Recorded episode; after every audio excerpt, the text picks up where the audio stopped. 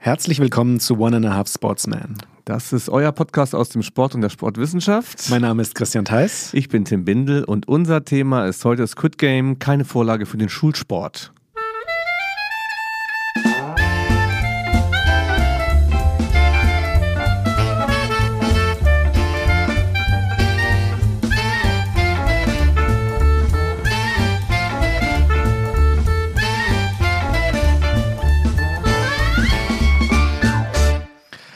Und heute als besondere Episode, ich habe mal Special dahinter geschrieben, hinter unseren Titel. Episode 30, Tim. Ja. Hey, so Happy Anniversary. Ja, auch das ist auch schön, stimmt. Ja, Ja. runde Zahlen mag ich.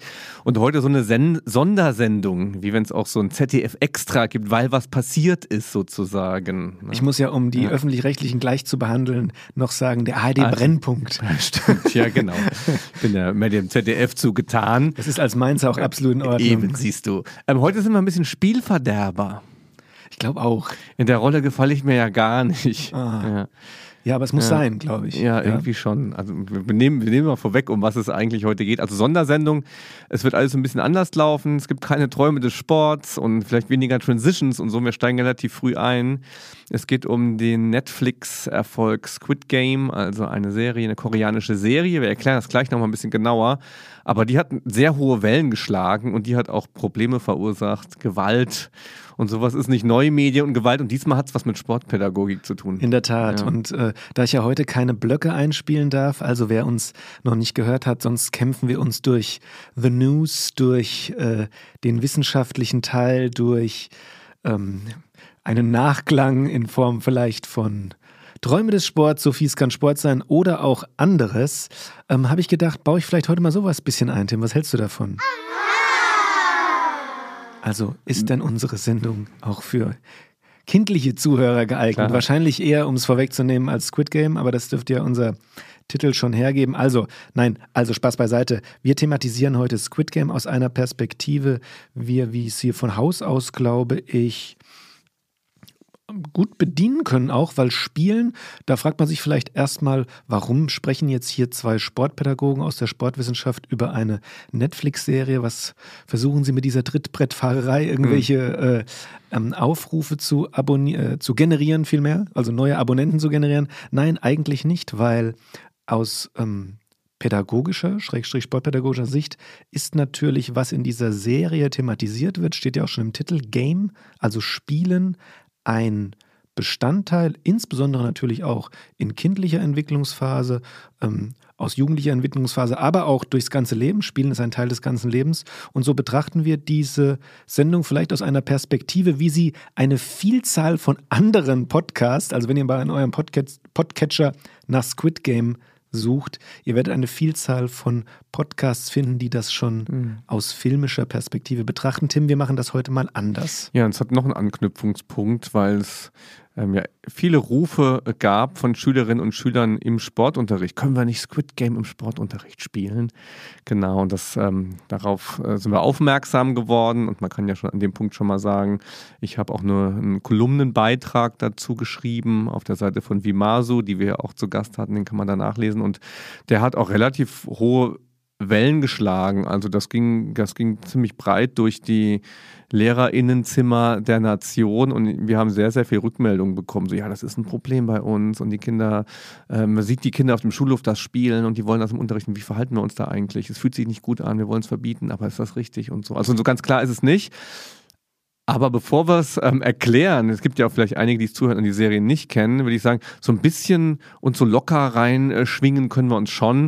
Und wir gucken mal zurück vielleicht in deine und meine Jugend. Ach so, ah, Ja, es gab ja immer, Okay. es gab ja immer mal Serien und Filme, die man vielleicht zu früh geguckt hat oder zu früh gucken wollte oder Mhm. irgendwas Verbotenes gab es da, man wollte irgendwie drankommen.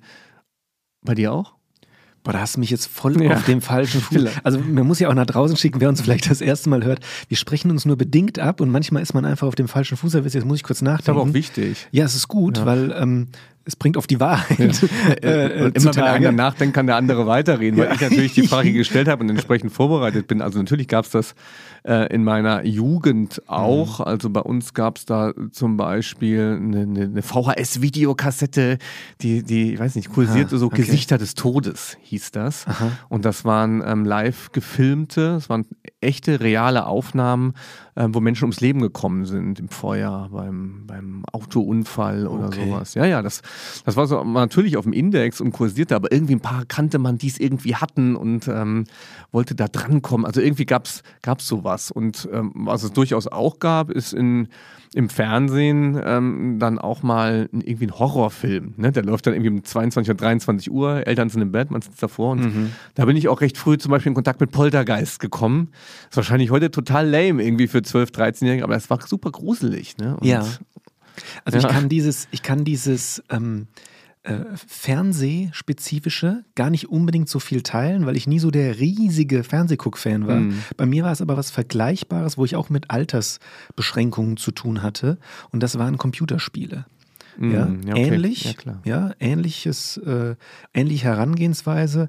Ähm, ich wollte dann einfach, wir hatten Spaß an irgendwelchen Shootern oder irgendwie sowas als 12-, 13-Jährige, ja. wo, man wo man dann über Umwege versucht hat, irgendwie dran zu kommen. Und ähm, dann gab es damals äh, einen ganz großen Frontal 21-Beitrag, den werde ich, werd ich nicht vergessen, ja. weiß ich noch ganz genau, ähm, war zu der schlimmen Zeit als ähm, äh, oh, wie hieß die ja, Stadt? Ich wollte ähm, mit äh, Winnen, Winnenden. Winnen, Winnen, Amoklauf in, ja, ja. Also wo, ähm, ja, mal, wie schlecht also, wir vorbereitet sind. Ja, also das kommt, ja. Äh, bin ich jetzt gar nicht drauf vorbereitet, mm. sondern erzähle ich jetzt einfach mm. gerade so. Ähm, Gab es einen ganz großen Frontal 21 Beitrag, wo ich immer noch keine abschließende Meinung zu habe, wo ganz klar dieser äh, dieser, lass mich paraphrasieren, dieser Amoklauf mit einem Konsum beziehungsweise einem Spielen von, ich glaube, es war damals Counter-Strike mhm. gewesen, ja, mhm. ähm, in Verbindung gebracht wurde. Und das war dann so äh, meine, meine ja. Zeit, wo ich mit so, ja. ich sag mal, altersungerechten Inhalten äh, in ich, Verbindung ich gekommen bin. Ich erinnere mich, die, die 2000er so ein bisschen, man sah da so aus deiner Perspektive mit, mit einer Waffe durch die Gegend und schießt Leute tot, ne? Ja, so, so ungefähr ja. das, ja. Das gab es natürlich, natürlich früher aus so meiner Zeit auch schon. Das war natürlich mal so Pixel, so, die da durch die Gegend fuhren. Da hast du so einen Panzer gefahren, konntest den Namen deiner Lehrer eingeben und hast sie halt getötet. So. Nur du sahst das alles nicht so. Es war sehr kryptisch und es ist vieles deiner Fantasie überlassen worden. Und das ist bei Squid Game deutlich anders, um es schon mal vorwegzunehmen. Auch die Diskussion um Fortnite oder um, ne, was du genannt hast, die mhm. Ego-Shooter. Ja. Das ist jetzt eine neue Dimension, weil es ultra explizit ist, kommen wir gleich nochmal drauf zu, und weil der Zugang noch deutlich erleichtert ist, weil jetzt Kinder und Jugendliche ähm, über das ständig verfügbare Internet und das schlecht regulierte Internet, wenn man so möchte, auch viel besser in Kontakt kommen mit Dingen, die eigentlich nicht für sie geeignet sind. Ja, und bevor wir jetzt weiter ins Thema gehen, muss ich eine Sache natürlich ganz klar, weil das habe ich im Filmgenre gelernt, dass man das macht, nämlich Achtung.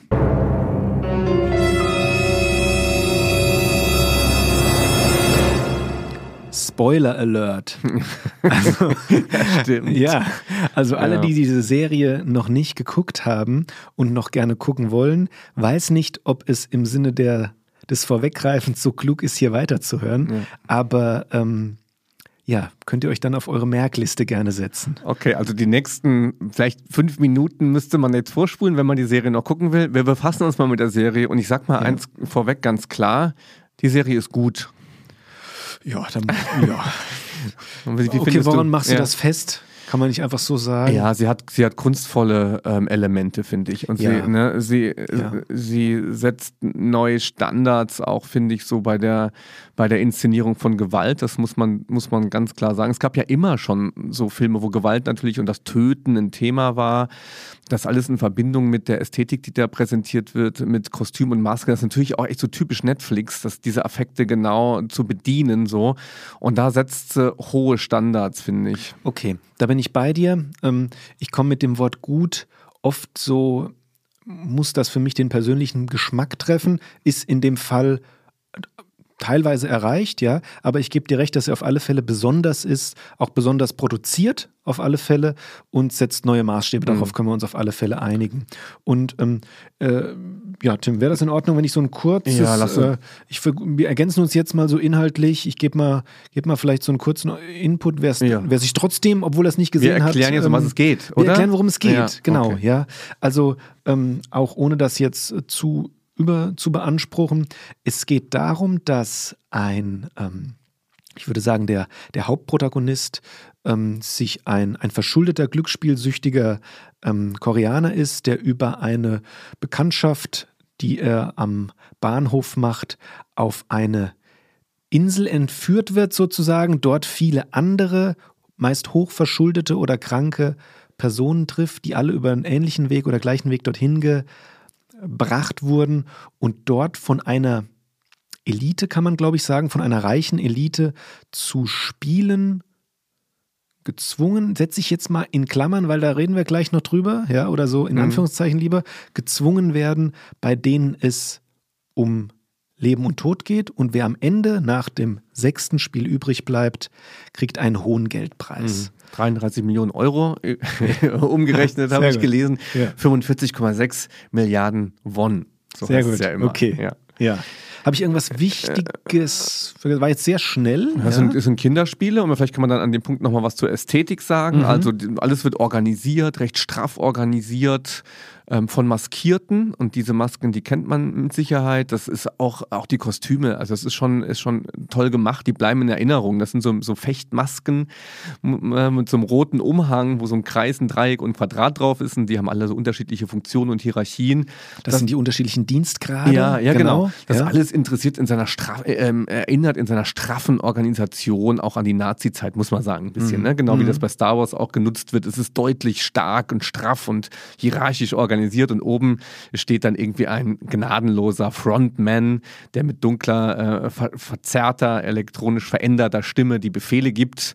Und da kommt was durch Megafon und dann werden die immer wieder herausgerissen aus, äh, ne, aus ihrem Dasein und müssen in einem Spiel antreten.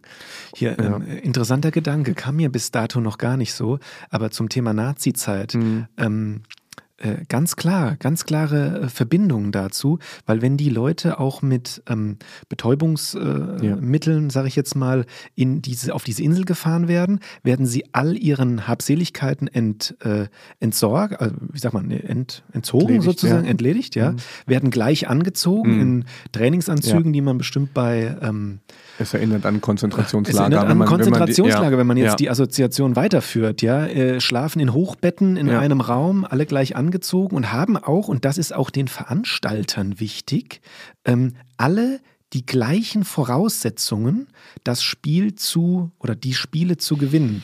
Äh, Mhm. Im späteren Plot hat das mit diesem Arzt noch eine, noch eine Bedeutung, Ja. aber ja, das ist schon sehr, Müssen wir vielleicht nicht, nicht, so ins, ins. Detail gehen. Also werden alle irgendwie äh, ihrer Individualität beraubt, bekommen eine Nummer, treten Mhm. an und es soll halt so, der Wolf ist es Menschen Wolf-mäßig sein. Also in der Notsituation bringt man sogar seinen besten Freund um und sadistische VIPs, glaube ich, wie sie genannt werden, gucken sich das Ja. Ganze an. Also das ist echt übel. Das ist echt ein übler Plot und man wird da beim Gucken äh, finde ich, also ich wurde da total reingezogen, man will weggucken und man ist doch dabei und es ist, ist eine üble Geschichte.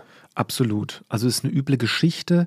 Was die Sache natürlich auch so spannend macht, ist dieses, ich habe eben mit einer mit ein paar Kollegen darüber gesprochen, ob das in einer, in einer westlichen Filmaufmachung, in einer westlichen Produktion genauso wirken Mhm. würde. Weil es hat natürlich auch diese koreanische, viel mit Pastellfarben, Ja. weite Winkel, ja. Das macht das Ganze Ja. auf der einen Seite total verspielt, auf der anderen Seite durch diese harte Brutalität sind das natürlich Gegensätze, die das sehr, sehr Also es, Ja. ja, es vereint, es vereint für mich zwei ähm, Stärken des Horrorfilms, muss man sagen. Also ein, zwei, zwei Klassiker eigentlich. Das eine ist die Kontrastierung des Todes mit dem Kindlichen. Das hat man bei Stephen King Mhm. ist beispielsweise. Das hat man aber in ganz vielen Filmen, ne? wo die Chucky die Mörderpuppe, Genau. wer es noch kennt. Ja. Das ist also klassisch, finde ich. Das ist gruselig. Das ist immer wieder gruselig. Die Spieluhr, ding, ding, ding. Und oh Gott, ich krieg Gänsehaut. Ne? und das, ähm, und das andere ist natürlich auch so, wie du meinst, diese asiatische Ästhetik und jetzt da alles über einen Kamm scheren zu wollen. Ähm, The Ring war äh, Anfang der 2000 also der erste große bekannte japanische Horrorfilm und die haben, die trauen sich auch Grusel und Horror nicht immer nur dann einzusetzen, wenn es dunkel ist und die Atmosphäre stimmt, sondern im helllichten Tageslicht passiert etwas, mhm. etwas Unheimliches und das vereint sich da und das macht tief in einem was. So funktionieren Horrorfilme ja. Ne? Farben und, und, und Erwartungen und das, man erschrickt ja nicht dabei, man wird einfach die ganze Zeit mit Grauen, mit, mit, mit sadistischem Grauen genau. konfrontiert. Mhm. Und ähm, vor, dem, vor der Hinsicht macht es dieses, ähm, diese Szenerie, was ich auch eben schon gesagt habe, sadistisches Grauen in Kombination mit diesen Pastelltönen und dann mhm. auch noch inhaltlich, ja. weil jetzt wird es ja auch nochmal, die müssen wir auch nochmal kurz ansprechen. Du hast eben über Spiele, Kinderspiele mhm. genannt. Ähm, ich möchte so kurz nochmal kurz abreißen, dass man eine Vorstellung kriegt. Ja. ja?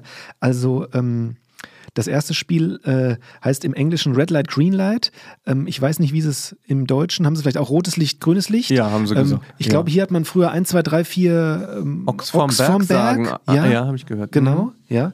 Also ist ein Spiel, wo man sich, ähm, wo, wo jemand an einer Seite steht, sich die Augen zuhält, ähm, und man sich nur bewegen darf, wenn er umgedreht bleibt, sozusagen. Ja? Sobald er in, in die in die Menge guckt und sieht noch jemanden, der sich bewegt, dann ist jemand ausgeschieden, normalerweise, normalerweise. beim Kinderspiel. Ja, und ne? Tim, was passiert bei Squid Game? Ja, da dreht sich also eine riesige Roboterpuppe, die das ganze Spiel da im Grunde umsetzt, dreht den Kopf ähm, mechanisch um und kann ähm, per Bewegungserkennung eben sehen, wer sich noch bewegt und es nicht sollte und sofort fallen Schüsse und das, das schockt auch gleich in der ersten Folge hinten. Man sieht wirklich explizit, wie Menschen in den Bauch, in den Kopf geschossen werden und so weiter. Und an dem Punkt wissen die Spielerinnen und Spieler noch gar nicht, was ähm, wie es im Deutschen, in der deutschen Übersetzung heißt, disqualifiziert bedeutet. Du hast auf Englisch geguckt, das heißt eliminated. Yeah, genau. Ja, wissen sie noch nicht, dann wissen sie es. Das heißt, sie rennen alle zum Ausgang und dann gibt es quasi eine Massenhinrichtung. Ja, Massenhinrichtungsszene. Genau. Und du siehst ja. es explizit, ja.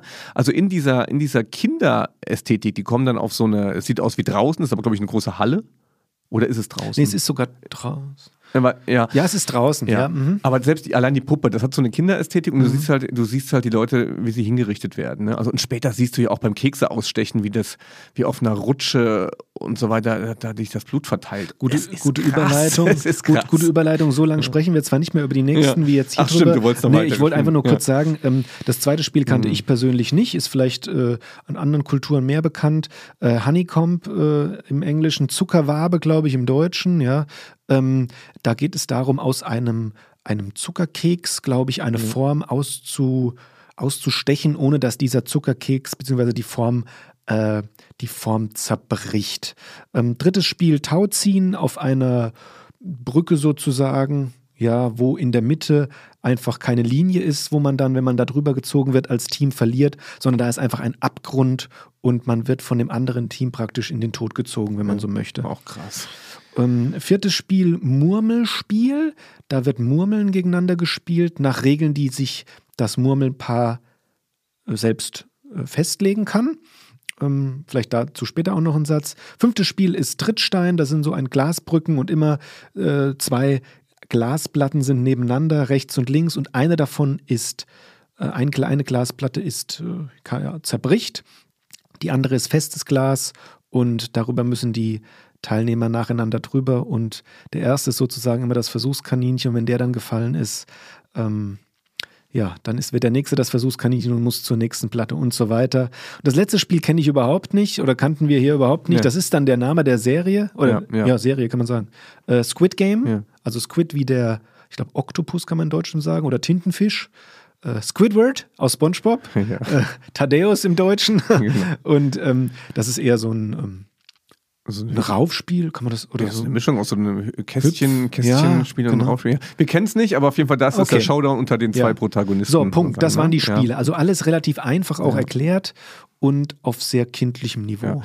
So, jetzt kommt, bevor wir jetzt vielleicht dahin kommen, zu sagen, ja, okay, das passt ja gut für den Sportunterricht, das würde ich, würd ich mich gleich gerne machen. Vielleicht noch ganz kurz eine Klammer aufmachen. Ähm, das war, ist die erfolgreichste Netflix-Serie aller Zeiten, das sollte man noch sagen. Die hat 900 Millionen Dollar eingespielt Und da kann man schon ungefähr erwarten, da kommen, wird mehr kommen. Also Netflix äh, hat sowieso schon Blut geleckt, finde ich, was, was, was auch Gewalt und explizite Gewalt angeht. Das, ähm, man sieht das in vielen Serien. Und sie wurde von 142 Millionen Nutzerkonten aus gesehen. Mhm. Ja, und hat so die Bedürfnisse des klassischen Netflix-Nutzers, der Netflix-Nutzerin total getroffen. Und zwar dieses Binge-Watching. Also man frisst quasi Serien auf und guckst und guckst und guckst und guckst. Und die kam echt gut an. Ne? Und das war ein riesen Hype. Und der Hype ist auch nicht ferngeblieben von, von Kindern oder äh, von, von Menschen, die es einfach zu früh gucken. Können wir gleich drüber sprechen. Mhm. Ist. Netflix sagt, es ist ab 16. Mhm. Ja. Und ähm, dann kamen aber schon viele Stimmen von Kita-Leitungen, äh, von, äh, von Grundschulhöfen, die Kinder gehen total steil auf Squid Game, überall ist das zu sehen. Und die, dann gab es so erste äh, Demütigungen, Verletzungen dann in England auf dem Schulhof, wurde dann jemand verprügelt als Strafe. Also das wurde irgendwie nachgespielt. Ne? Die Hand so. wurde sich teilweise verbrannt, ja. es wurde sich mit Ohrfeigen, ja. ähm, der Verlierer wurde mit Ohrfeigen gedemütigt oder bestraft, wie auch immer. Ja. Und ähm, ja, vielleicht noch ein Punkt möchte ich noch reingeben, der auch später für unser Verständnis von Spiel wichtig wird, ist nämlich die ähm, ich sage jetzt mal, den Haftungsausschluss, so wird man in Deutschland sagen. Ich weiß nicht so genau, wie äh, es richtig heißt. Also die Teilnehmer unterschreiben einen Vertrag sozusagen, der, ähm, bevor sie das erste Spiel antreten, unterschreiben sie einen Vertrag und da ist in Punkt 2 äh, oder nee, Regel 1, der Spieler oder die Spieler dürfen niemals aufhören zu spielen. Punkt 2 ist, ähm, der Verlierer eines Spiels wird, und jetzt kommen wir schon zur spannenden Übersetzung. Tim hat es eben schon anmoderiert. Ähm, Im Englischen heißt es eliminated, was man schon auch so verstehen kann wie, ja, scheidet aus oder wird rausgeschickt oder so, ja. Ähm, und im Deutschen disqualifiziert. Ähm, wenn, wenn im Deutschen das Wort eliminiert verwendet werden würde, hätte man das doch, glaube ich, sehr viel stärker noch mit ja. Umbringen in Verbindung gebracht. Ja, ja, Liebe koreanische Zuhörer, ja, mich würde interessieren, mhm. ob was für ein Wort im Koreanischen verwendet wurde. Also ob da Spieler vor dem ersten Spiel getäuscht wurden, ja oder nein. Also meine, meine sehr, sehr geringen Koreanischkenntnisse oder Erfahrungen mit ähm, Koreanerinnen, Koreanern haben schon mal zum Thema Spiel ergeben, dass die ein großes Vokabular in dem Bereich haben. Okay. Ich hatte da mal einen Kontakt äh, zu jemandem in Südkorea, der es mit Spiel zu tun hatte, sodass ich glaube, ähm, dass man das so ausdrücken konnte, konnte, dass es äh, missverständlich ist, dass mhm. quasi diejenigen, die unterschreiben, denken, okay, alles klar, ich weiß nicht groß, was passiert, aber irgendwie bin ich dann weg, ausgeschieden, wie auch immer.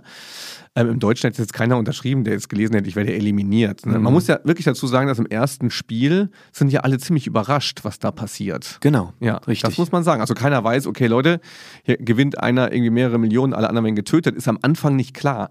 Und es kommt auch eine Sequenz, ich ich glaube, in der vierten, fünften Folge, wo sie sich entscheiden, mit einer kleinen, mit einer kleinen Mehrheit das Spiel zu beenden. Nämlich, wenn mehr als die Hälfte sagt, wir wollen nicht mehr, werden nee, alle auf, brav nach Hause schon, gebracht. Passiert ja schon nach der ersten, nach dem ersten Spiel. Ist nach dem ersten Spiel ja, schon. Das ist ja der ja. erste, der erste Plot-Twist sozusagen. Nach dem ersten Spiel entscheidet sich eine Gleichzahl mm. für Bleiben. Achso, das ist Regel 3. Wenn eine mehr, richtig, hast du gesagt, auf dem Vertrag ist Regel 3. Eine mehr wenn eine Mehrheit der Teilnehmer sich entscheidet, das Spiel abzubrechen, wird abgebrochen. Und ähm, ja, dann entscheidet sich eine Mehrheit zuerst dafür, aber dann nach zwei Wochen oder ich weiß nicht die genaue Zeit kommen von den 210 Leuten oder keine Ahnung wie viel, die dann aufgehört haben, kommt eine Vielzahl wieder zurück und spielt weiter. Ja. Und spätestens ab dann wissen sie ja, oder sollen sie zumindest wissen, so die ja. Writer, ähm, worum es geht. Das halte ich für unrealistisch, muss ich sagen, bei der Serie, dass man das dann tatsächlich macht. Die, die hat ein paar so, paar so ähm, Lücken, die Serie, wie ich sagen würde, äh, logische Lücken, nee, das ähm, funktioniert irgendwie nicht ganz an dem Punkt. Gut. Aber insgesamt kommt man da durch neun Folgen durch. So, jetzt haben wir die Serie erklärt. Tolle Serie, guckt sie euch an. Mhm. So, jetzt gehen, sollten wir mal übergehen zu dem, was jetzt eigentlich da auf, mit Kindern, mit Jugendlichen auf Schulhöfen und im Sportunterricht und so los ist. Ne? Zunächst mal die Nähe. Aber Tim, darf ja. ich nur eine ja. Sache fragen? Weil ja. ich, ja, weil pass auf, ähm, wir haben ja, das, manchmal haben wir das Problem, wenn wir vorher schon sprechen, ja, und dann manchmal nicht wissen, was wir jetzt im Podcast schon losgeworden sind. Jetzt könnte ja jemand, der uns zuhört, und es ist absolut legitim, diese Frage, ja denken, Leute, also früher bei Winnetou, da sind auch Massen von Cowboys und oder Indianer irgendwie auf ein Fort äh, zugeritten und wurden da auch reihenweise mhm. äh, um das Wort zu verwenden, niedergemacht, Ja. so ungefähr. Was geht er denn jetzt hier ab auf Squid Game, wo das eigentlich auch passiert? Ja. Aber das müssen wir vielleicht nochmal klar machen, was hier bei dieser Brutalität doch besonders ist. Oder möchtest du das später verpacken? Nee, das können wir gerne machen. Also Ja. da muss man aber schon ein klein bisschen in die Tiefe des Spielens gehen, weil natürlich im Spielen auch immer so ein Alles oder Nichts auch angelegt ist, gerade bei Okay. solchen Kinderspielen. Und weil viele Spiele auch so ein äh, ja, man kann sagen, kriegerischen Hintergrund irgendwie haben. Denk mal an Völkerball, Ja. man schießt sich, dann wirft sich da ab. Also irgendwie liegt das schon unserer Idee von Sport nahe und der Sport kommt ja auch in seiner Historie, hat ja auch schon Verbindungen zum Militärischen und so weiter. Also irgendwie gibt es da eine Verbindung und Kinder natürlich. Cowboy äh, wird gespielt, Piraten, Soldaten vielleicht auch. Das gehört mit zur Fantasie von Kindern. Aber das ist auch schon der wesentliche Punkt, dass das mit zur Fantasie von Kindern gehört. Und das ist vielleicht keine schöne und gute Fantasie, aber es ist eine wichtige Fantasie, darüber nachzudenken und sich da reinzuspielen in so ein Alles oder Nichts, auch in so ein ja, eliminiert werden, in ein Sterben und Überleben. Das gehört mit zu Kinderspielen. Das ist sehr wichtig äh, für die Entwicklung, auch für die Entwicklung als Spieler, Spielerin, sich mit sowas auseinanderzusetzen. Und kein Kind macht sich in der frühkindlichen Phase explizite Gedanken darüber, was es eigentlich bedeutet, ähm, in so einem Fangspiel, in so einem Überlegenheitsspiel andere zu eliminieren. Und jetzt wird eine Deutung vorweggenommen. Ja, es wird deutlich gezeigt, was da eigentlich passiert, wenn man das so ganz konkret weiterdenkt. Und man kann wirklich sehen, okay, jemand verliert. Und in der Serie wird Folgendes gezeigt. Man sieht dann explizit, wie jemand Angst hat vor dem Schuss, der kommt. Man sieht eine kurze Pause, man hört den Schuss, sieht den Schuss und sieht, wie das Gehirn aufplatzt. Und das ist etwas anderes, als sich so einer ganz abstrakten Vorstellung von kriegerischen Auseinandersetzungen hinzugeben. Genau. Ähm, wie, du hast eben schon angesprochen, das möchte ich nochmal unterstützen. Wir haben auch im Sportunterricht oder auch im sportlichen Kontext, ich erinnere nur mal an der Boden ist Lava, ja, oder wir schwingen uns über den Krokodilsgraben, ja. Das hat alles etwas, was in dem Augenblick letztendlich total bedeutsam für diejenigen sein soll. Das heißt, ähm, wenn man so sagt im Sport, jetzt geht's für uns um Leben und Tod, das macht die Sache natürlich spannend. Das ist auch vollkommen in Ordnung. Ähm, aber Da- Das ist, das, das, wenn ich kurz ergänzen Ja. darf, das ist ja das Spiel und was in der Sportpädagogik auch im Sport ja interessant ist, das ist der Begriff der Ambivalenz. Ja, also in jeder Handlung, jeder spielerischen Handlung liegt mal potenziell beides drin. Bei, bei einem Fußballspiel, Handballspiel, man kann gewinnen oder verlieren. Und nur durch die Fiktion, dass es da um alles geht und diese Trophäe am Ende das Leben bedeutet, steigt ja auch die Euphorie an Genau. diesem Spielen. Das macht's ja toll auch. Und hier wird ja aber gebrochen mit dieser, mit dieser fiktiven ähm, Komponente und sie wird ins Reale umgewandelt und gezeigt, es passiert wirklich was. Du verlierst bei dem Spiel nicht nur fiktiv, sondern du verlierst wirklich dein Leben. Und zwei Sachen dazu noch, ähm, womit auch noch gebrochen wird, und das finde ich ganz entscheidend. Und deshalb finde ich auch eben, äh, war es wichtig, dass ich diesen dritten Punkt dieses Vertrages nochmal angesprochen habe. Wenn ich im realen Sport oder im, im Sportunterricht bei Spielen, wenn ich keine Lust mehr habe, ich, nur ich, dann höre ich auf. Dann Ja. gehe ich raus und setze Ja. mich zur Seite. Und nicht, wenn die Mehrheit sagt, du musst jetzt hier weitermachen, dann mache ich nicht mehr weiter. Dann kann ich für mich entscheiden, diese Totalbedeutsamkeit ist jetzt zu Ende. Und das geht bei Squid Game nicht. Genau, es gibt bei dem, beim, beim Homo Ludens, wir auch ähm, viele Literatur über das Phänomen Spiel, gibt es so Charakteristiken des Spielens. Und eine heißt, Spielen ist immer abgetrennt von der Wirklichkeit. Dadurch wird es Spiel. Ja, also man kann jede Handlung irgendwie zum Spiel machen, wenn man sie von der Wirklichkeit abtrennt und da wirklich nicht was Relevantes passiert bei dem Spielausgang. Man, man begibt sich also in ein Spiel. Und hier ist es anders, hier wird das Spiel zum Ernst und dadurch ist es nicht mehr Spiel, ja, indem man das auf die, auf die ernste Bühne hebt. Das heißt, es wird gebrochen mit einem Zentralkriterium des Spielens. Und hier ist es ähm, für Kinder schwierig, weil es die, die moralische Entwicklung auch noch nicht so weit ist, zu sagen, ja, was heißt denn eigentlich gewinnen, verlieren? Und dann wird das in Zusammenhang getan mit Demütigung und mit Tod. Und da wird es für Kinder tatsächlich gefährlich.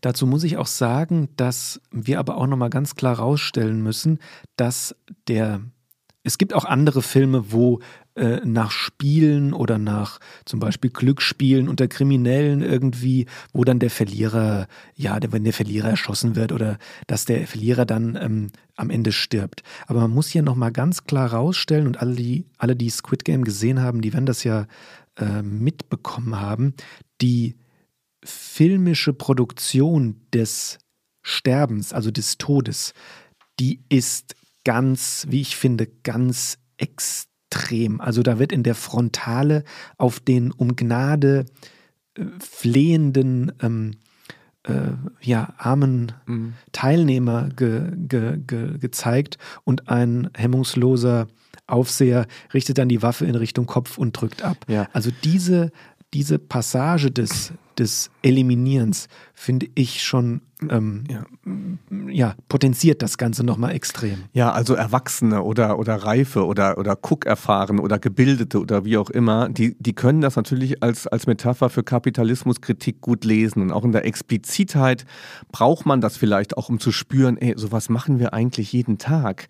Wenn wir irgendwie jeden Tag bei Amazon bestellen und sonst was und die Schere immer weit auseinander geht und äh, fern, irgendwo fern, wo es keiner mitkriegt, im Kapitalismus Leute geknechtet werden und im Grunde umgebracht werden. Das ist, das ist für mich die Message äh, dieser Serie. Machen wir das eigentlich alle? Wir sind alle bei dem Squid Game beteiligt. So, das kriegen wir, das ist für uns Erwachsene, glaube ich, die Message.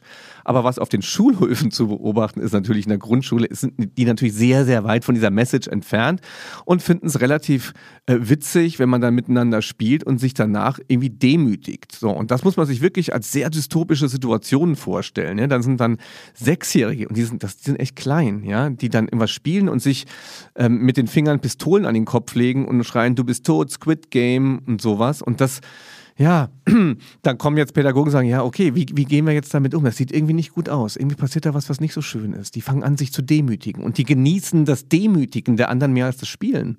Und das ist genau das, wo ich mir gewünscht hätte. Ich wäre wirklich, äh, wär wirklich gespannt gewesen, wie dort ich sag mal, ExpertInnen von der FSK, also von der ähm, wie heißt es, freiwillige Selbstkontrolle mhm. der, ähm, der Filmwirtschaft ja. damit umgehen, weil jetzt sind in vielen Medienberichten doch auch schon, die ist schon die Korrektur eingefügt worden, dass die Serie zwar von Netflix, du hast es eben schon gesagt, empfohlen wird ab 16 Jahren, aber die FSK hat sich zumindest zu unserem Aufnahmedatum äh, ja, hat keinen Antrag äh, vorliegen gehabt, wie diese Serie einzustufen ist. Insbesondere, und ich habe mich im Vorhinein mit den, mit den Kriterien nochmal speziell beschäftigt und finde das auch aus pädagogischer Sicht ganz spannend, weil es wird ja schon uns auch und auch den allen anderen Zuschauern klargemacht, dass diese, also zumindest viele der Protagonisten, der Teilnehmer, bemitleidenswert sind, weil sie Probleme haben, private Probleme, sie wollen was für ihre Familie, bis auf die ein oder zwei, drei, vier Kriminellen, die dann dabei sind. Das heißt, es wird Sympathie entwickelt, es wird Empathie entwickelt, aber diese Empathie wird nicht mit dem gewünschten Happy End begegnet, mhm. sondern mit dem Schuss ja. in den Kopf. Äh, ja. Beispielsweise beim Murmelspiel fand ich das ganz krass mit bei der Unterhaltung zwischen den zwei äh, Mädels, dessen Name ich jetzt ja, nicht weiß. Ja, ja, ja wo, wo, jeder sich gewünscht hat, bitte lass die zwei doch irgendwie jetzt da rauskommen. Nein, das passiert nicht. Und das ist etwas, mm. was mit Helden, ähm, also was mit einer Frage nach Helden oder Happy End oder nach positiver Bestärkung, finde ich, also hat mich auch teilweise ganz schön überfordert. Ja. Also es gibt zwei Dinge, die ganz, ganz problematisch sind, weswegen man unbedingt sagen müsste, das sollte man also vor 16 auf gar keinen Fall gucken. Also das eine ist, wie du schon gesagt hast, es ist sowas Explizites habe ich ähm, mit so einer Altersfreigabe noch nicht gesehen. Also es gibt nicht nur die, dieses Erschießen, sondern es gibt auch eine Szene, wo eine Leiche aufgemacht wird und sowas. Es ist echt ultra krass. So. Das, ich meine, Sehgewohnheiten äh, haben sich tatsächlich, ähm, die, die, diese, diese Hornhaut ist größer geworden ne, bei Menschen, mhm. bei jungen Menschen, muss man leider sagen. Also man erträgt mehr von diesen ganz krassen Bildern. Aber das ist sehr krass, dass das eine sehr explizites Sterben, und du hast es auch schon gesagt, und, und leiden und nicht sterben wollen und trotzdem einen Schuss kriegen. Also da, ich hatte einen Albtraum tatsächlich in einer Nacht davon. Ja, also man muss sich vorstellen, da liegt ja. eine nur nicht ganz totgeschossene ja. Leiche in einem Ach, Sarg, soll verbrannt werden, eine schlimm. Hand kommt aus dem Sarg und der Sarg wird zugenagelt. Es ist ganz schlimm. Also Leute, das ist schon es ist ganz schlimm. Tobak, wenn man, man sich kann, das vorstellt. Man könnte ne? einfach sagen, also das ist ja völlig klar, wir müssen gar nicht drum herum reden, das ist einfach zu krass für Kinder, das ist zu krass für Leute unter 16, wahrscheinlich sogar für Leute unter 18. Aber der andere Grund, ähm, warum es auch nichts für Kinder ist und nicht auf den Schulhof gehört, ist gar nicht so sehr, dass man dieses, diese krassen Bilder sieht, sondern dass eine Atmosphäre erzeugt wird, ähm, die gerade so ein bisschen der, den Problemen entspricht, die man sowieso schon auf Schulhöfen hat. Konkurrenz, ja, Ausschalten, Ausgrenzen anderer plus Demütigungsprozesse. Wir haben das ja sowieso in den Schulen. Ja, wir haben Mobbing-Problematiken. Ja. Und wenn ich das, wenn ich das so sehe und lustig finde und mich in Halloween als das verkleide, legitimiere ich im Grunde für Kinder und Jugendlichen diesen ganzen Kontext. Weil die Ab Abstraktionsfähigkeit zu sagen, ey, das ist Kunst, da wird Gewalt kunstvoll dargestellt und das ist Kapitalismuskritik, die kriege ich nicht in die Köpfe von, von Grundschülern, auch nicht in die Köpfe an der weiterführenden Schule wahrscheinlich rein. So, ne? ja, also volle Zustimmung, ja. ähm, volle Zustimmung dahingehend, weil ja auch Formate, das ist ja nicht erst seit Squid Game so, müssen wir ja auch ehrlich ja. sagen. Es gibt ja auch Formate, wo Fremdscham, Schadenfreude und auch eine gewisse Art von Sadismus ähm, bei bei Jugendlichen en vogue sind. Total. Ja? Ähm, ich erinnere nur an, ähm, äh, wie hieß das, Böhmermann Gate oder sowas? wo er dann mal klar gemacht hat, was für Teilnehmer überhaupt bei äh, Schwiegertochter gesucht oder schwer ja. verliebt ja. Ähm, den Zuschauern zur, zum Spott kann man, glaube ich, wirklich ja, sagen, ja. zum Spott präsentiert ja. werden. Und das ist ja auch bei Kindern und Jugendlichen ähm, äh, attraktiv und wird mit Squid Game einfach auf die nächste ja. Stufe gehoben. Das hast du ganz äh, richtig äh, gesagt und toll erkannt, genau im Fernsehen, auch bei Deutschland sucht den Superstar und ähnliches. Es werden also Leute zur Schau gestellt, über die man sich lustig macht. Oder es gibt auf, auf YouTube und TikTok die Pranks, wo jemand dann seine Mutter, seine Freundin oder sonst wie verarscht und man sich darüber lustig macht, ohne die Empathie zu entwickeln, zu sagen, ey, da wird jemand verarscht und gefilmt dabei ist, was soll denn das überhaupt, ne?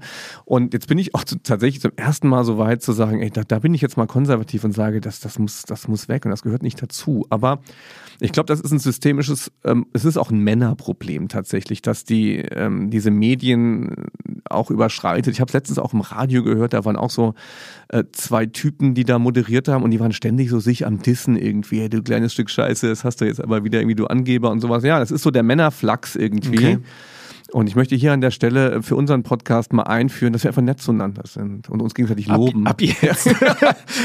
ich hab mir das nämlich, wir dürfen das auf keinen, also zwei Männer, die da irgendwie sie ihre Sympathien zueinander ausdrücken, indem sie sich irgendwie fertig machen. Das ist super traurig und super arm und der, der, der männliche Humor ist halt leider Gottes das, das Humorvorbild einer ganzen Gesellschaft und dass man sich nicht mal traut, als, als Junge oder Mann zu sagen, ey, ich finde dich toll und super, was du machst und das ist super traurig. Ich glaube, da ist ein Teil des Problems begraben. Also ich sehe da unter dieser Spitze Squid Game einen riesigen Eisberg an medialen Problematiken und das ist eigentlich der, der dritte Grund, ähm, warum das gerade so ein Thema ist. Also es ist zu explizit, ja, es hat, hat, hat merkwürdige Werte, die gerade nicht gut sind und es ist leicht zugänglich.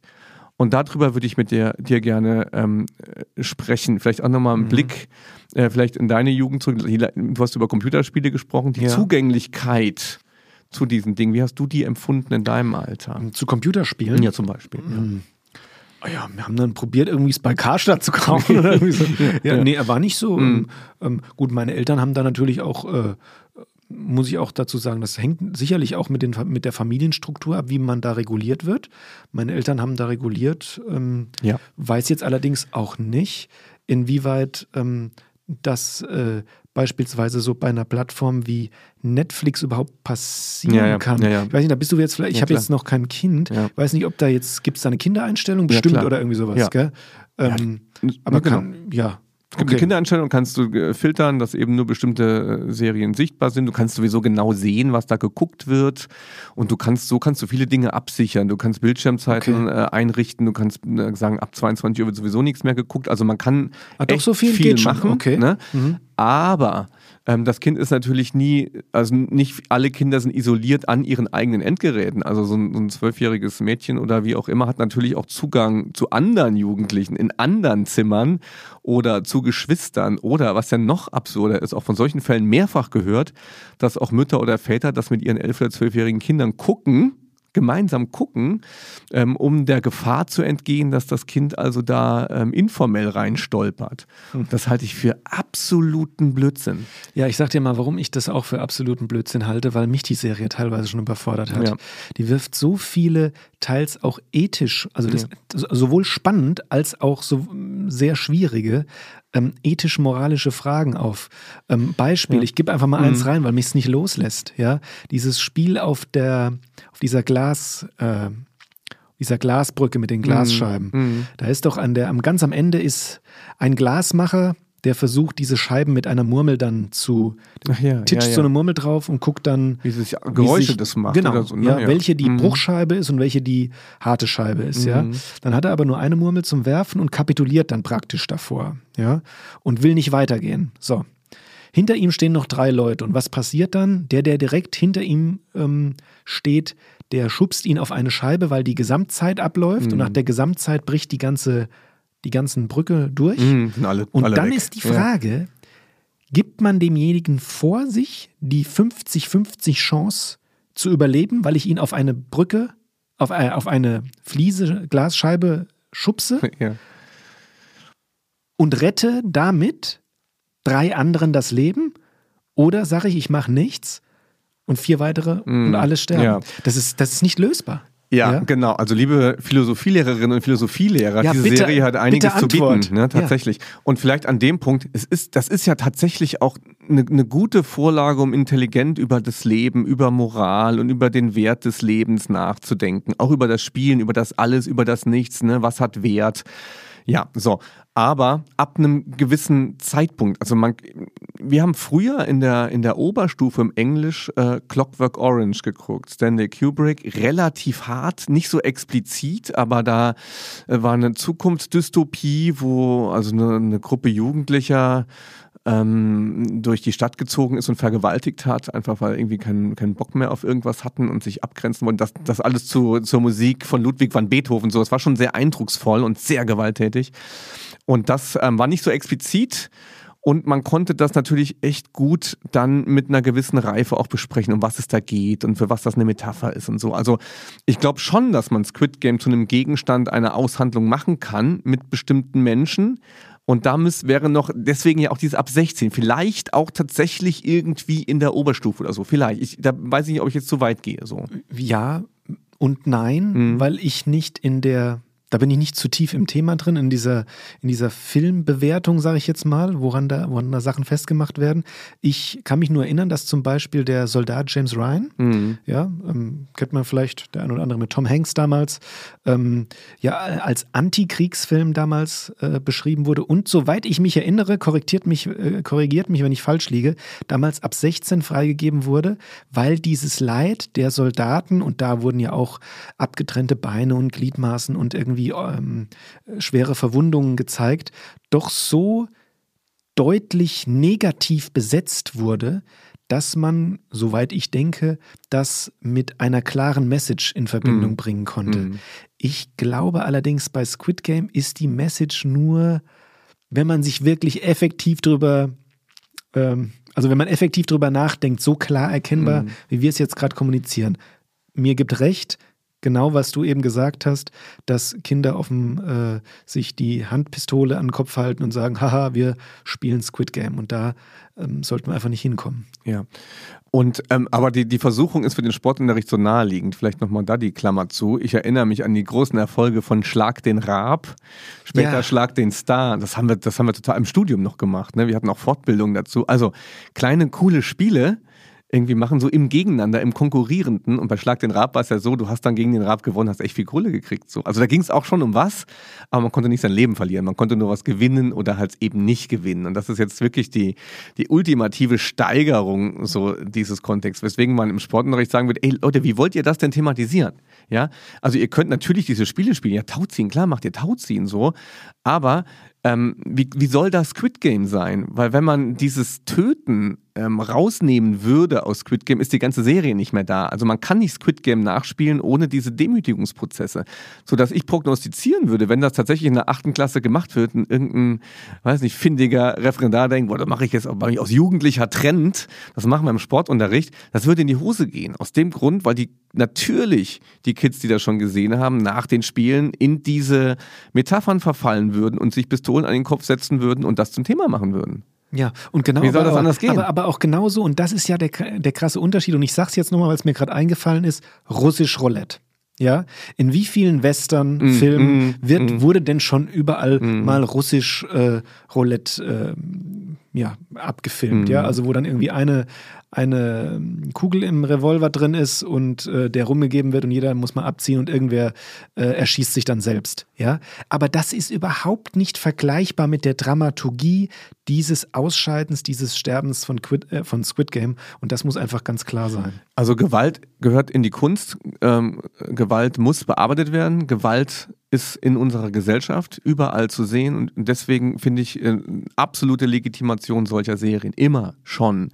Kill Bill beispielsweise, ne? ist auch sowas, wo ganz choreografisch getötet und gemordet wurde und für mich reizt sich das da ein. Oder Tribute von Panem, ist auch so eine, eine, ein Buch eigentlich, Buchvorlage, aber auch verfilmt, wo im Spielen das Spiel den Tod zur Folge hat. Sowas gab es immer schon. Das gab es auch in der Odyssee schon. Das gab es immer schon. Das ist ein Riesenthema des Menschen.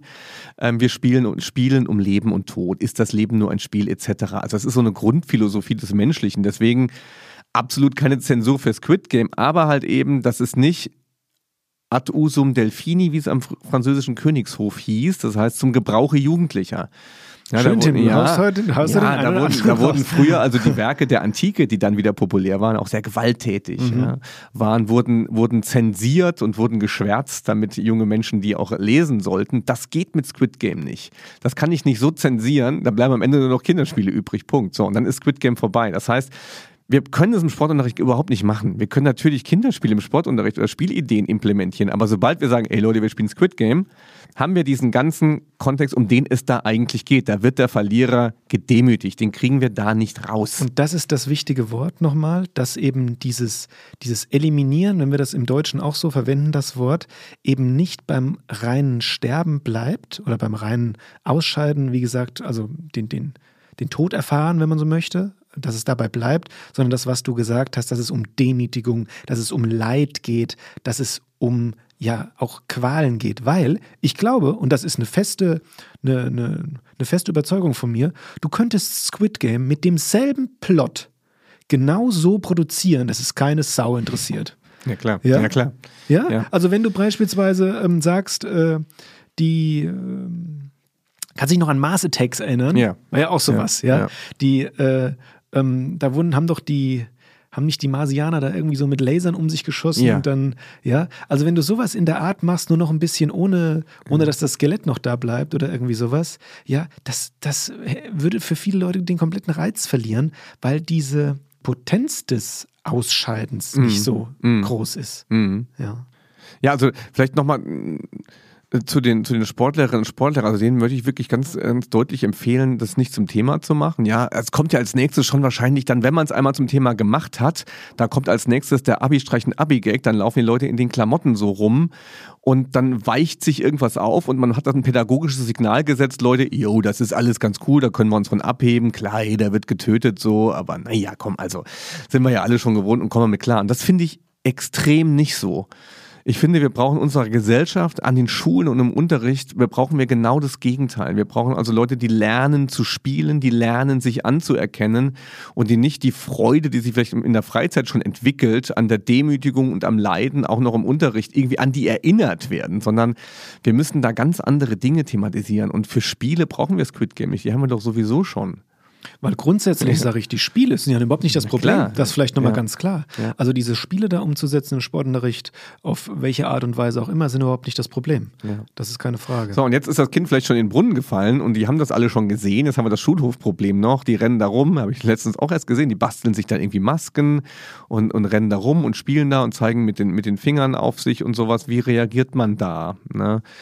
Und ähm, das ist natürlich auch gar nicht so einfach. Also da ist man da auf dem Schulhof als Aufsicht oder wie auch immer und kriegt es mit, ja, äh, irgendwie. Und was macht man denn da? Also erstmal muss man ja nochmal sagen, die Kinder sind in Kontakt damit gekommen und zwar viel zu früh. Nochmal das Beispiel mit, mit Mutter und Vater, die das mit ihrem Kind geguckt haben. Ne? Oder du siehst es ja sogar, wenn du im ICE fährst, neben dir sitzt einer, der das guckt.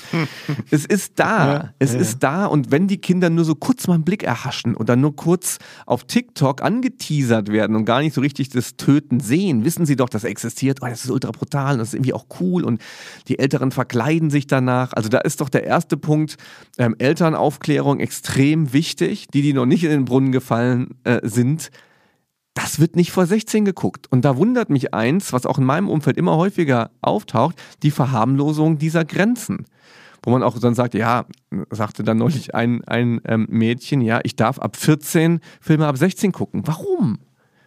Ich habe letztens mit ähm, einen, Film, einen, Horrorfilm ab 12 dann gesehen. Ja, meine Tochter äh, wird mhm. 13. Das war gruselig genug. Das war krass. Ja. Das war krass. Und das war genau, das war, das war genau richtig für 12. Das war genau richtig gruselig. Wartet doch ab, bis die Sachen kommen und zeigt euren Kindern, bringt ihnen doch nicht mit zwei schon Fahrradfahren bei und dann gucken sie mit vier Filme ab 6 und mit sieben Filme ab 12 und was soll denn noch passieren mit 16 und 18? Mhm. Das halte ich für total falsch. Unabhängig davon ist ja auch noch eine Sache, passiert ja auch eine Sache in Squid Game noch, die ich vor dem Hintergrund Spiele in Grundschule oder im jungen äh, jungen jugendlichen Altern besonders, dass ich, wo ich das besonders schwierig finde, ist ähm, verschiedene Szenen im Spielablauf, wo eine Person, ein Teilnehmer, der nicht fair spielt, mhm. gewinnt. Ach ja, ja? richtig. Auch, ähm, ja, ja. Ganz, ganz schwierig. Zum Beispiel, mhm. ähm, da hat man ja, also da erfährt man sowohl Empathie als auch äh, ähm, ja, ich, ich kann es gar nicht genau beschreiben, was man erfährt. Murmelspiel, ja. Dieser, ähm, ich glaube, pakistanische Teilnehmer mhm. aus Pakistan, ja, ja ähm, der dann ähm, sich auf einen fairen Deal einlässt äh, mit dem, ich kann den Namen leider nicht, sonst würde ich sagen, der mit der Brille. Ja. ähm, und der dann aber da betrogen wird und seine Murmeln geklaut kriegt, ja? Genau, also da sollte der gewinnen, der am Ende die Murmeln hat. Uns wurde aber gar nicht so genau vorgegeben, wie das gemacht werden soll. Und die, sie sollten sich einigen, was ja. sie spielen. Ja, ja, genau. Genau, ja. Ja, und irgendwie wurde dann wurde auch zugelassen, dass man sich auch irgendwie töten darf. Da gab es ja auch Szenen, die gar nicht im Spiel waren, ähm, wo dann, wo man dann einfach nur sehen wollte, was passiert denn mit so einer Meute, die, die fürchtet zu sterben und ähm, in Konkurrenz zu anderen steht. Und dann haben sich alle um so einen Gangsterboss herum ähm, gepaart und andere tatsächlich abgeschlachtet. So ganz auch unabhängig des Spiels. Ja. Ja, also ich stelle mir nur vor, ich wie ich finde die Protagonistenart übrigens, ja, also die so die, die Identifikationsstruktur nicht ganz klar. Das ja, ich nochmal einfügen. Also ich weiß nicht, ich habe eben, wir haben eben mhm. schon mal gesprochen, hast du mit jemandem Sympathie verspürt? Also wer ist derjenige, wo du so am meisten, wo du denkst, das oder was waren äh, punktuelle Situationen? Ich sag mal eine, bevor du eine sagst. Ich äh, habe es eben schon angesprochen. Ich mit den beiden Mädels bei dem Murmelspiel. Ja, ja ähm, da habe ich so gedacht, auch das ist, da wünschen sich jetzt eigentlich alle, dass die beide, dass es ja, da sie wollten sich auch nicht. Die eine hat sich ja dann, die hat dann gesagt, ich will sterben, mehr oder weniger. Die war dann auch fertig mit ihrem Leben und so weiter. Ja, ja Sympathie mit dem Hauptdarsteller, weil er ja im Grunde tatsächlich auch ähm, ja, so mehr oder weniger niemanden umbringen will. Auch am Ende in dem, in dem entscheidenden Kampf schafft er es nicht, mhm. seinen Gegner umzubringen, sondern setzt das Messer daneben an und der Gegner bringt sich schlussendlich an selbst um. Er hätte das nicht getan und wollte eventuell mit ihm sterben. Sowas. Also da gibt es schon ja. gewisse Sympathien, finde ich. Ja, aber vielleicht noch so, wenn mir ein Zeitsatz äh, genehmigt ist, teilweise ich muss natürlich sagen, ich finde die Serie auch gut produziert und wir haben alles gesagt dazu, was äh, auch wirklich ähm, äh, kunstvoll ist. Teilweise, ich weiß auch nicht, wie da gekürzt wurde, finde ich es nicht ganz klar geschrieben, muss ich auch ehrlich sagen. Also für mich nimmt der, der Frontman, ja, ja, eine zu blasse Rolle am Ende ein, ja. Große Enttäuschung am Ende ja, generell. Ja, also das, Neunte äh, Folge, große nee, Enttäuschung. Kann man es sein lassen eigentlich, ja. ja. Dann die, der Teilnehmer 001, wo er dann am Ende da am Bett, alles nicht ganz, äh, nicht ganz klar nee. für mich so, ja. Also schon klar inhaltlich, wie es gemeint ist, aber ähm, auch der Polizist, diese Verfolgung, dass ein Polizist eine Rolle spielt. Ich dachte am Anfang könnte das so eine Kriminalgeschichte entsprechend werden, es wird aufgedeckt, aber der stirbt halt einfach. Ja irgendwie auf halber Strecke ist das dann auch vorbei, ne? Und was war der, war der, der Frontman war sein Bruder? Ja, sein Bruder, warum auch immer. Ja, ja gesucht weil hat. der doch hat doch schon mal gewonnen, ja, ja. oder? War das nicht? Und ist dann dahin und hat, ja, also grundsätzlich hm. äh, für mich ähm, Vielleicht gucke ich auch Serien falsch, ihr könnt mich gerne dafür äh, komisch finden, aber ich frage mich dann auch, wie können denn da ja. ähm, Leute, die nicht miteinander sprechen dürfen von den Mitarbeitern, installieren dann da eine Organhandel und sowas. Ja, also so doll, also, so doll war es dann doch nicht. Ja, ich sage also, sag bewusst, also die, ich fand die Serie gut, aber ich gebe ich geb eine 2,3. Ja, da kann ich, ich eine 2,3 und ich würde allen sagen, allen, äh, die es noch nicht gesehen haben, don't believe the hype, wie Public Enemy sagt. Also ja, so toll ist es vielleicht doch nicht, nur weil alles gesehen haben und alles gucken. Und, aber schaut schaut es euch an, weil das finde ich nämlich auch Pädagoginnen und Pädagogen, die jetzt darüber sprechen wollen, damit konfrontiert werden, wenn sie ein bisschen hart gesotten sind, sollten sie da mal reingucken und sich das angucken. Ja, und vielleicht, wir sollten auch explizit hier nochmal ähm, sagen, dass ihr uns gerne auch zu dem Thema zurückschreiben könnt, weil uns interessieren natürlich auch die Meinungen von euch da draußen. Vielleicht habt ihr schon mal Erlebnisse aus ähm, sowohl schulischem als auch vielleicht privatem Umfeld gemacht. Man kann ja jetzt kaum irgendwie eine eine Zeitung aufmachen oder irgendwie in, auf sich eine Newsseite klicken im Internet, ohne irgendwo einen Artikel zu finden, wo äh, etwas mit Squid Game äh, passiert. Also vielleicht ist euch ja auch schon mal was passiert und wir geben unseren Teil jetzt aus pädagogischer Perspektive bei. Vielleicht beschäftigt mich die Folge insgesamt fast mehr philosophisch als, hm. äh, ja, ja. Äh, als pädagogisch, ja. aber das schließt sich ja nicht zwangsläufig aus. Ich glaube, das zentrale Problem, um es vielleicht auch abzuschließen, ähm, was ich in der ganzen Thematik sehe, ist ein medienpädagogisches Problem. Mhm. Also die, die, Serie hat offensichtlich ähm, ihre Berechtigung, aber sie wird viel zu früh, viel zu oft und viel zu unreflektiert von den, von den Falschen im Grunde gesehen. So. Und das, äh, wie ki Kinder nutzen, viele Kinder nutzen zu früh Medien, nutzen zu früh Social Media. Ein System von, von Likes und Followers ist auch immer so ausgerichtet, dass es es irgendwie, man muss irgendwie in einer Form attraktiv sein mit seinen Bildern, seinen Geschichten. Das äh, funktioniert eben gut über Abgrenzung, herausstellen von anderen, abarbeiten, an anderen Performances machen. Also wenn man sich das ansieht, dann liegt das nah. Das kommt für viele Kinder zu früh. Das muss begleitet werden. Und da hört es bei uns so ein bisschen auf. Wir hätten gern medienpädagogische Betreuung hier gehabt. Wir haben es versucht, haben es nicht geschafft. Ein bisschen Beratung haben wir bekommen. Also erstmal habe ich äh, Rückendeckung aus der Medienpädagogik äh, in Mainz mir hier in einem Gespräch erwirkt. Die finden das auch ziemlich krass und die betreuen auch Schulen schon im, im Bereich von Fortnite, wo sie auch nochmal gesagt haben, Fortnite war schon ein großes Thema, weil es alle Kinder so spielen, auch auf dem Schulhof aber viel weniger explizit und wie du, wie du schon sagtest, mit viel weniger Blick auf so dieses Szenari Szenarium des getötet werden, sondern es war etwas abstrakter. Ne, das war auch schon krass.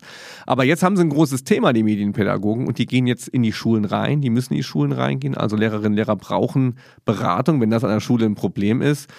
Ob man das alleine so in der Schule thematisieren kann, weiß ich nicht. Es gibt aber Beratungsstellen. Vielleicht kann man das am Ende sagen. Da kann man sich orientieren. Eine gute, wie ich finde, ist schau hin, was dein Kind mit Medien macht. Da geht es eben nicht nur um Squid Game, sondern geht es darum, ja, was darf ein Kind und wie kommt darf das eigentlich, wie kommt es denn an alles ran? Wie kann ich das verhindern? Denn das ist, ein, ist eine Kernproblematik dieses Ganzen. Aber diese, um es auch nochmal zu sagen, weil du hast eben in einem Wort verpackt, diese Abstraktion von dem Geschehenen oder von Geschehnissen ist auch, weil ich hatte in meinem Studium damals in der Pädagogik ein sehr spannendes Blogseminar zur, mit einem ähm, ich glaube, es sind fast auch so Freiwillige oder der, der, nee, wie sagt man, Ehrenamtliche der Freiwilligen mhm. Selbstkontrolle, ein sehr mhm. spannendes Seminar. Und diese Abstraktion ist für die Einstufung von Inhalten ganz, ähm, ganz relevant. Ja. Das heißt, wenn zum Beispiel in einem Computerspiel jemand, wenn ich da auf jemanden schieße, der diese Person fällt um und versch oder verschwindet dann sofort ja, ja, im Sinne von ähm, verblasst, ja, ist das wesentlich abstrakter und nicht so ähm, ähm, ich sage jetzt mal, angreifbar für jugendliches oder für, ja, ja. verwundbar für jugendliches Leben, als wenn derjenige sich rumrollt und vor Schmerzen noch ja. äh, schreit. Und da interessiert ja. das die kindliche Seele nicht, ob das nur Kunstblut ist oder nicht. Das setzt sich tief fest, solche Bilder, die man zu früh sieht, ja. Und Kinder sind natürlich damit konfrontiert. Die kriegen, man kriegt so ein Ding unter die Nase gehalten vom großen Bruder, von jemandem in der Umkleide beim Fußballtraining. Es geht ja auch mit Pornografie dann später weiter, die man, also 90 Prozent aller 14-Jährigen haben, haben Kontakt mit, mit, mit ähm, pornografischem Material. Mhm. Auch das ist natürlich ein Problem von der, von der Zugänglichkeit Zeit über Medien. Und da, da ist Schule ein guter Ort für. Ne? Da muss Elternaufklärung geleistet werden. Und Schulen, die sich da äh, Kontakte suchen zu Initiativen, zu medienpädagogischen Initiativen, ich glaube, die machen zurzeit genau das Richtige. Das ist ein schöner, ja. so schon ein schöner Ausput gewesen, ja. sag ich jetzt mal, so Ausblick, wie auch immer.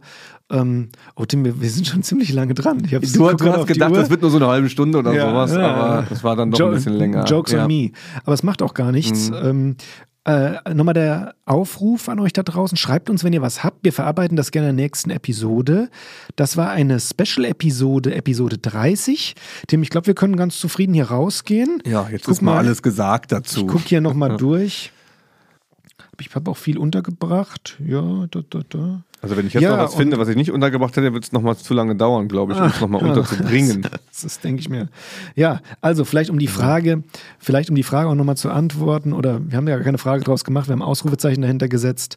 Äh, Squid Game definitiv in seiner Bezeichnung oder in seiner Gestalt und in seinen Ausführungen keine, keinerlei, keine und keinerlei Vorlage für den Schulsport. Das liegt überhaupt nicht an den beinhalteten Spielen oder Abfolgen oder auch, dass jemand ausscheidet, dass jemand disqualifiziert wird. Das gehört zum Spielen dazu. Und auch die Totalbedeutsamkeit des Spielens. Also, dass das in dem Moment des Spielens für den Spieler oder die Spielerin eben unglaublich wichtig ist und dass es vielleicht auch assoziiert wird mit Leben und Tod, alles gut. Aber danach, nach dem Ausscheiden, die vermeintliche Hinrichtung oder ein, ein Berufen auf diese, auf die, die, die, den, den Einsatz des Lebens, spätestens da muss es aufhören. Die pädagogische Zuwendung heißt hier an dem Punkt nicht mitmachen, sondern aufarbeiten. Und aufarbeiten kann das der Sportunterricht nicht, aufarbeiten kann das aber eine Schule. Und ähm, insofern unterstreicht das auch nochmal von uns so das, das Signal, so Achtung, Sondersendung, ne? wir hatten gesagt ARD Brennpunkt ne? oder ARD ZDF Extra hier Richtig. an der Stelle, also das war es ja immer ganz, ganz ernstes Anliegen. Wir haben gesagt, was wir dazu wissen, streiten auch gerne und ich glaube, man braucht da ganz viel auch medienpädagogische oder entwicklungspsychologische Unterstützung an dem Punkt. Aber ich bin froh, dass wir als Sportpädagogen auch mal was zu sagen hatten zu einem Yes. echt virulenten Thema. Sehr So. gut, alles klar. Und insofern bin ich froh, dass wir diese 30. Episode hier dieser echt äh, kuriosen Serie gewidmet haben, Christian. Jawohl, Tim, ich freue mich auch. Und dann sagen wir, das war One and a Half Sportsman. Ihr hattet Ein vielleicht, ihr hattet eine, ihr hattet eine Serie geguckt und Ja. wir hatten zwei Meinungen dazu. Mein Name ist Christian Theis. Und mein Name ist Tim Bindel. Ciao, macht's gut. Tschüss.